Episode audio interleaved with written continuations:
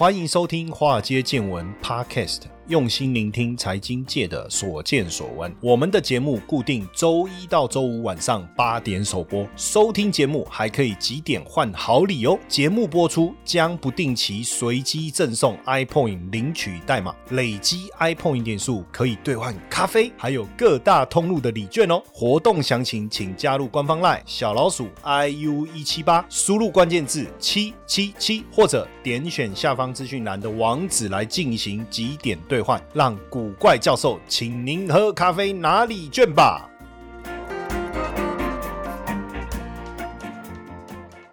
好，大家好，大家晚安，欢迎收听我们的节目。今天要跟大家聊什么呢？很有趣哈。要聊之前，先来讲一个小故事哈。大家有没有听过长生不老药？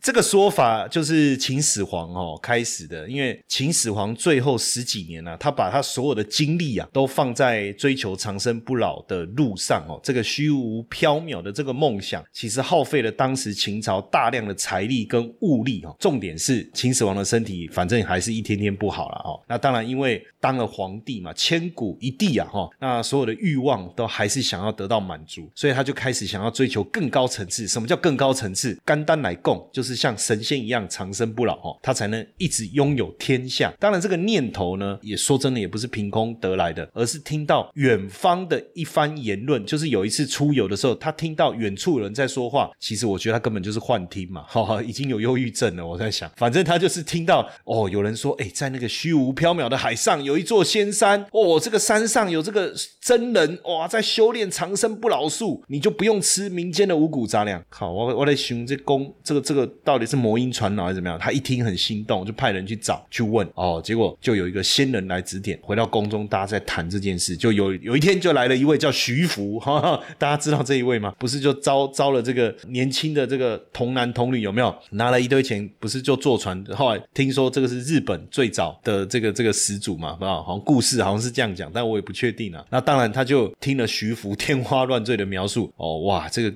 这个很厉害啊，哈啊，根本就是名嘴嘛，然后秦始皇就大摆宴席，然后就想说啊，未来我就会长生不老了哦，这样子啊，当然没有想到徐福根本就是个骗子嘛，对不对？根本就是那个那个那个那个叫做什么庞氏骗局，是不是？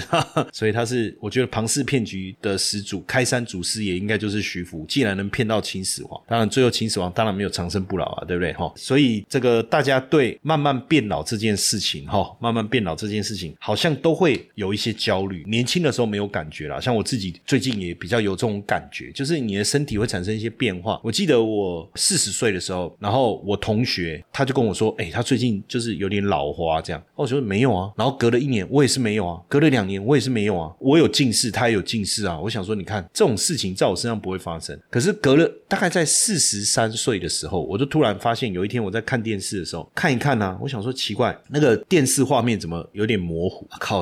我心里想。我也有点老花了，然后我就去检查嘛，然后对方就说：“哎，先生，你好像有一点老花。”这样我就说什么老花？这叫多焦，哎，没办法的事情。那今天邀请这个我的好朋友啊，哈，AD 啊，也是嘉伟啊，他是他在台中啊，但是他在这个医美这个领域啊，颇负盛名啊，哈。那他也非常的专业，做了非常多的一个钻研。那我想说聊这一块啊，坦白讲，我是门外汉哦，讲投资，讲选股，讲总金，讲产。业也没有问题，好，等一下最后我们也可以来一下聊一下医疗产业的股票啊。但是呢，我觉得这一块哦，我就让他来跟大家分享一下。哎，嘉伟，Hello，Hello，好。我觉得刚刚教授谈到这抗衰老，其实这个也是这几年其实一直都一直在出现的这个名词啊。那当然，我们在我们医美诊所呢，其实已经从现在已经从外表啊提升，一直到内在的健康的提升这样子。那这几年其实非常多非常多的医美诊所都开始逐渐在转型，或者是增设抗衰老医学门诊。对，因为大家开始关心这件事情。那我我觉得也是，当然随伴随着医疗科技的一个进步啊，让这个抗衰老开始慢慢被大家重视。这样，那当然我相信啊，因为内外啊一定是相辅相成，体内啊。在我们身体里面其实是由基因组成的。那其实我们每天的基因序列，这样讲的比较专业一点哦。基因序列其实每天会受到我们外在的一个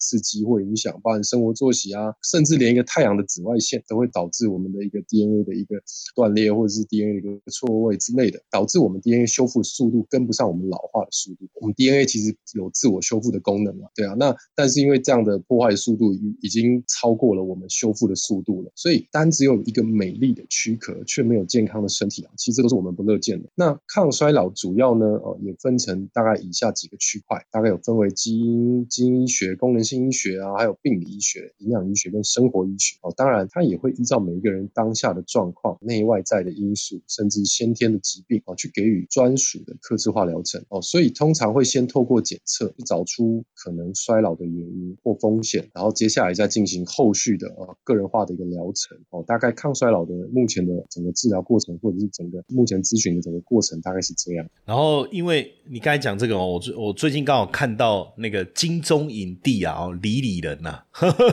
然后他也在。聊那个那个，其实大他他也是帅哥嘛，对不对？那其实大家也都会想想这件事情，就是说啊，年龄的增加、先天的遗传、后天的因素，还有身体的细胞功能，其实会逐渐的衰退。那其实有统计，就是有一些癌症啊，或是慢性病，好像是大概在六十到六十五岁之间比较容易发生。那我就看这个新闻，就在讲李李人，他就说他以前单身很喜欢挑战那个极限运动啊，那当然现在他就怕运动受伤，但是。记者也问他说：“啊，会不会？”害怕变老，他说：“啊，体能当然慢慢的没办法跟以前年轻的这么好，但是重点就是要怎么样能够帮助自己哦，就是在身心的成熟啊，跟这个健康的身体这边哦取得一个平衡啊。那压力的部分是不是也容易让我们看起来比较老？因为你看有的人他看起来就相对年轻，但有的人看起来就相对老成。然后常我们讲说老开啃啊，那可是压力这件事情会不会有影响？”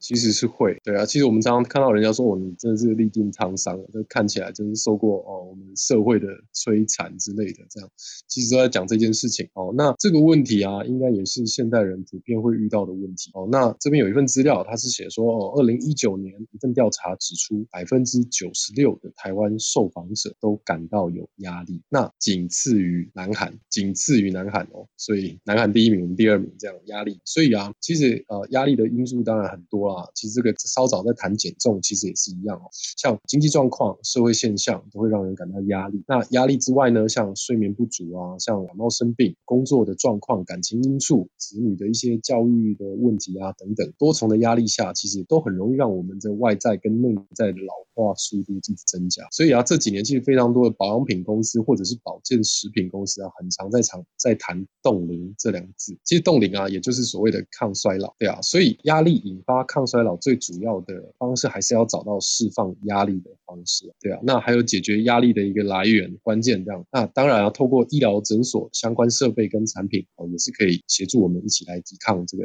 呃老化。我最近就你刚才在讲这个压力这个哈，我最近在就是可能你知道人到一个 一个年纪哈。就是你你会关心的话题就变得不太一样。我最近看到一篇文章哦，我我自己是蛮有感的啊。他就说，人到了一个年纪，其实会开始忧虑，就是对年龄的恐惧跟焦虑。哎，你知道有时候哦，我就是我我讲真的哦，就是因为我们常常做节目做完，就是晚上都十一点多了嘛。然后我下了班，我就从公司，因为我我家跟公司很近，我就走路回家。可是这一段路路上其实都没有什么人，十一点多了嘛。啊，有时候忙一忙十二点，然后本来哦很兴奋啊，讲节目啊。啊，录完哦，今天来宾哇，好精彩。然后你知道，就是在那个无人的路上，在走回家的路上，突然不知道为什么，突然对于这个年龄增长这件事情，突然产生了莫名的恐惧跟焦虑。然后我就最近看到这篇文章，我就很有感觉，就是说，因为就是到底为什么我们对年龄的焦虑还有迷失，我就是从何而来？为什么会产生这个从何而来？其实呃，有有一个歌手，这个歌手的名字我我不太会念，叫什么娜娜。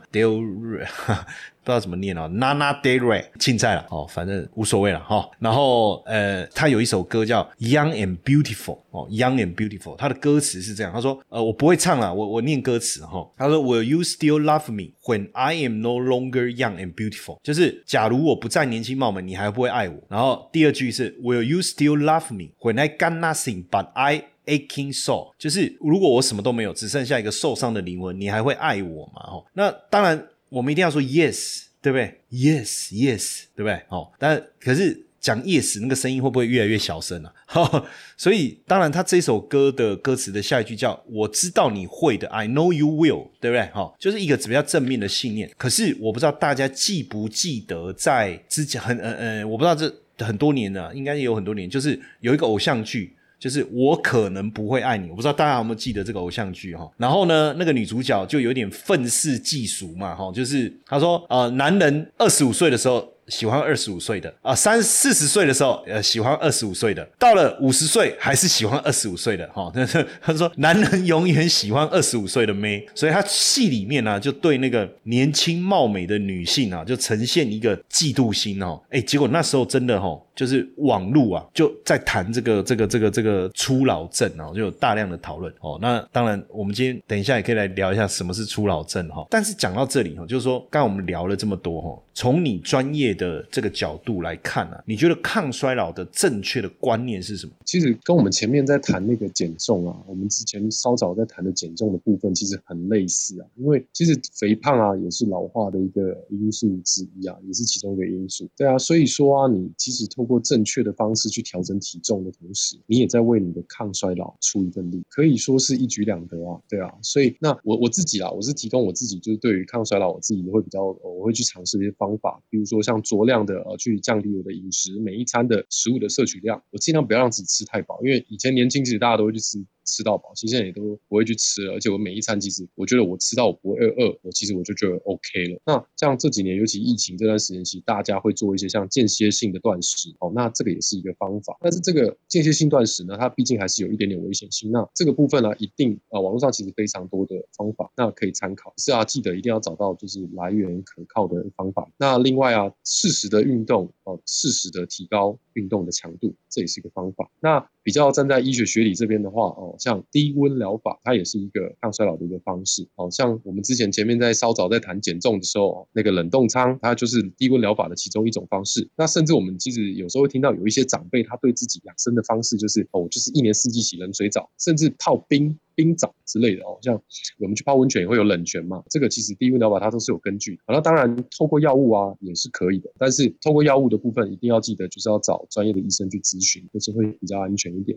受不了，受不了，实在是令人生气啊！为什么诈骗集团一而再、再而三的要利用我的头像、利用我的名义来成立赖社群，跟我们的粉丝们来骗取金钱呢？这实在是令人受不了。所以我决定跳出来，以我古怪教授本人的名义，真的来成立一个赖的社群。透过这个社群，希望能够跟大家好好的交流，也能够把正确的投资讯息分享给大家。如何加入呢？只要在我们节目下方文字。点击这个连接就可以直接加入我们的这个 Line 的这个社群，或是到点书的粉丝页上方有一个 banner，你看到这个有一个人气的在抓头的那一个就是我啦哦，那点击进去也可以直接加入我们的 Line 社群，赶快点击，赶快加入，希望未来每天在线上。跟大家好好聊一聊，不要再被诈骗集团骗了，好不好？不要再加入诈骗集团成立的赖社群了，加入正宗古怪教授谢承彦的赖社群。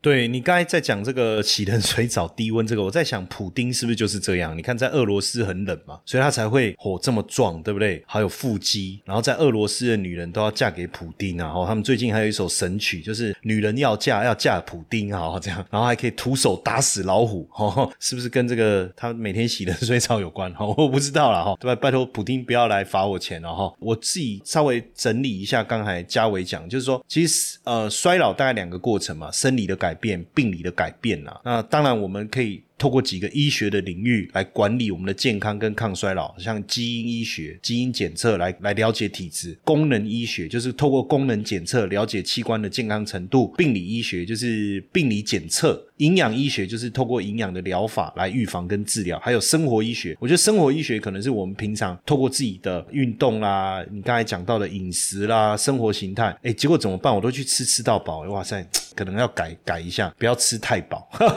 那当然，抗衰老医学的独特性哦，其实还是就是以人为中心，然后希望去培养积极的生命力啦。我觉得这个很棒。那你当然，我觉得饮食、运动这些都很重要，但是但是哦，因为我我我还是想问一下，就是说科技嘛，对不对？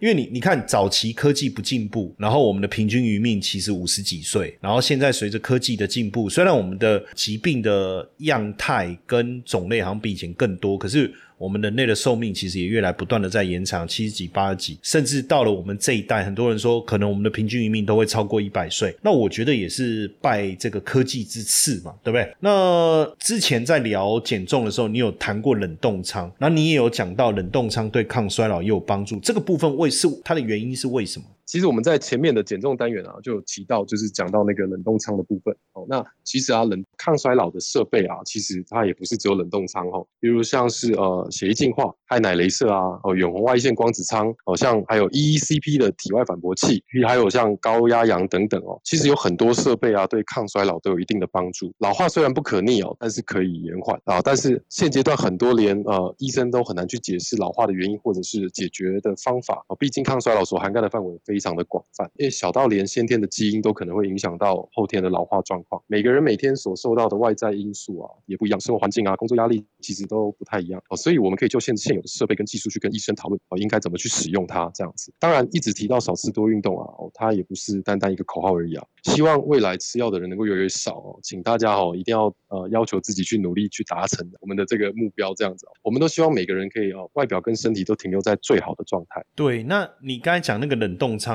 其实我真的蛮好奇，是真的把我们冷冻起来吗？对，真的。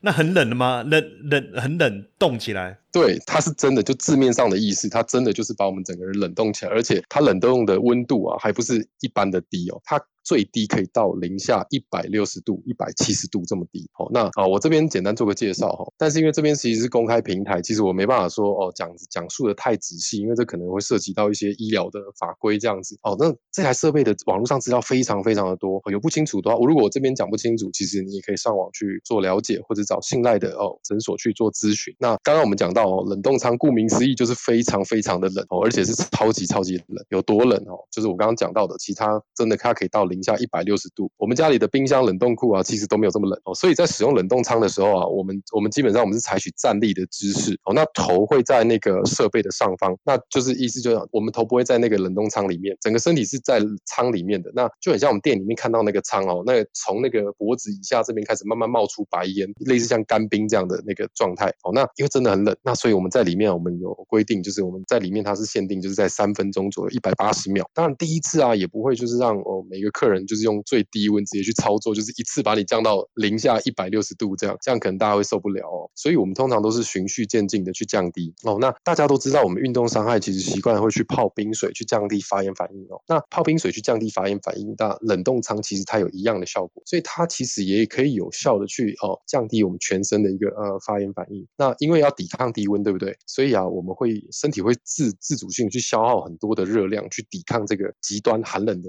温度这样子哦。那其实像啊。国内啊，最近很知名的那个网红馆长哦，他是一个健身开健身房的一个老板嘛。那他非常热爱运动，他自己也是这台设备的爱好者。他在网络上也曾经开箱过。那甚至包含很多国外的知名的运动员啊，像 LeBron James 啊，这些他们那些都是这台设备的爱好者。那我自己啊，其实也非常喜欢这台设备，因为它是一个很简单的原理，但是它却可以带给身体这么全方位的一个益处。其实我觉我可以建议就是说哦，听众可以去找就是说哦，有购买这台设备的诊所，然后找医生专业的医生做。进一步的咨询，这样子。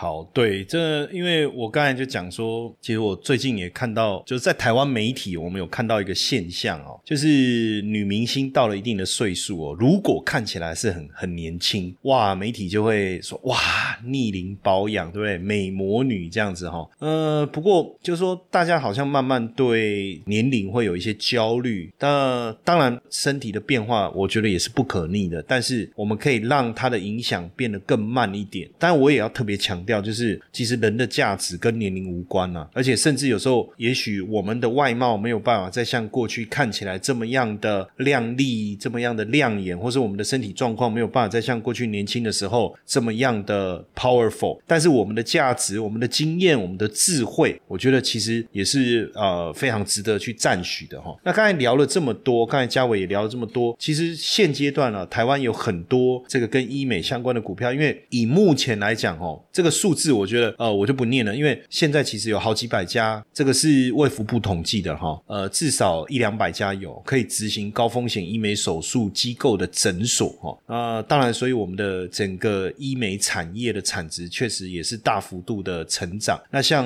呃玻尿酸生产大厂科研呐，它就是医美原料。玻尿酸哦的这个供应的，那生产大厂，它的涂抹的啦、注射或口服的，那玻尿酸的功能其实跟皮肤的水嫩是画上等号的。那科研就是股票大家一七八六这一个，它就是生产玻尿酸的大厂嘛。二零一六年也跟雀巢集团哦有签约哦，每年供应十几万剂啊。那这几年其实呃，因为大家对于这种呃怎么讲，就是皮肤看起来水嫩哦，所以如果你有看到有朋友有没有嘴在笑的时候那个嘴角是。是拉不起来，那个应该有打玻尿酸了，好，不知道怎么办，啊还是漏毒哦，不，我也不搞不清楚。那再来像这个耀雅，耀雅它就是镭射超音波设备的代理。那因为医美诊所当中一定会有这种镭射啊、超音波的设备哦，像这个刚才嘉伟提到的一些设备，其实都有代理商，他必须去代理进来，然后他要维护哦，所以很多的这种设备，像耀雅也代理这一类的设备啊，获利其实也算是很稳定了。因为现在这个医美的产业其实确实呃在台。台湾算是非常的风行的一个一个区块嘛。那另外还有一个是达尔夫，这一次啊，台湾的美本土的美妆品牌啊，那这个品牌就叫 Doctor Wu 嘛，哈，大家应该也有在一些媒体啊，或是我捷运站我也常常看到哈。那他们的 EPS 曾经最高的时候，一年有达到八块多哈。但是当然呃，市场也是很竞争，它要怎么样去维系它的营运哦营营收？那它蛮厉害的，就是说它的销售也横跨欧美亚。亚洲哦，有一千多个销售点，这个我觉得是厉害的地方。而且在二零一四年，L V 哦，L V 就是私募基金入股哈，所以虽然它是做美妆的，可是还是做得好，你还是很有市场哦。那另外一个利利丰，大家应该也有听过哦，就是呃，在中国经营自有连锁品牌通路克里缇娜哦的利丰，那也是医美通路，有在在中国大陆有三千多家的加盟店哦。这个过去的表现其实确实也是获利也相当的稳定。那另另外一个特别值得一提就是加一哦，加一呃，基本上当然它是做洗肾的医疗器材，但是它也持有医美器材大厂耀雅，刚才我们讲的耀雅超过三分之一的股权哦，所以等于加一除了有自己的医美诊所哦，也是也设备也是子公司所代理哦，等于算是一个垂直整合啊。当然，大家早期认识它是喜盛了哦，那所以它以目前台湾的这些医疗器材公司而言，这几个。算是都还表现还不错的哈，表现还不错。你也可以从里面找到这个医美商机之外，能够帮自己发掘一些搭上医美商机列车的这个股票哈。当然，呃，财报啦、获利的状况啦、营收啊，可能要做一些做一点小功课的研究。那当然，今天嘉伟提供的内容其实很棒啊，也让我开了眼界哈。就是那个冷冻仓那个，到时候我来跟他凹一下，看可不可以帮他去体验开箱一下。如果有，再来跟大家分享。哈哈。在节目上跟他凹，他不答应都不行啊，是不是？哈，哎，对对，哦，那说 no 就行了对不对？哈，是不是？哈啊，那当然这个。这个价位有提供一些资料了哈，那我把它做成一个懒人包，让大家去了解哦，不管是抗衰老还是减重，还是之前聊的这个机动什么什么减脂的那个机器哦，还有这个呃这个冷冻仓这样。那当然我也贴心的帮大家准备一个小礼物哦，所以你要怎么去拿这个小礼物？当然第一个在我们官方赖小老鼠 iu 一七八，你输入美美丽的美。就一个字就好哦，美这个字好，然后呢，懒人包的连接会跑出来，然后呢，懒人包里面就有一个小的 Q R code 啊，你扫描以后呢，你就可以询问小礼物哦，就可以询问小礼物了，好不好？哦，那当然今天节目非常开心啊，能够邀请到嘉伟来跟我们分享这么多这个这么棒的资讯。当然，呃，我们节目的目的希望大家除了有钱也要有健康哦，也非常谢谢今天大家的收听，也谢谢嘉伟今天跟我们所做的分享。好，谢谢。谢谢教授，谢谢各位听众。Hello，各位粉丝们，大家好。没错，又要发好康的给大家喽！谢批的台股 App 呢正式上架喽。想要知道谢批是怎么选股的吗？没时间上课学习没有关系，古怪教授台股 APP 将谢批二十多年实务经验的选股策略完整呈现在 App 当中。现在呢，下载 App 还可免费获得谢批的选股教学影片哦。请到我们的官方 LINE。还没加入的，请在好友搜寻小老鼠 i u 一七八，在官方 LINE 里面输入英文字母 A P P，就可以免费取得教学影片和 App 的下载链接哦。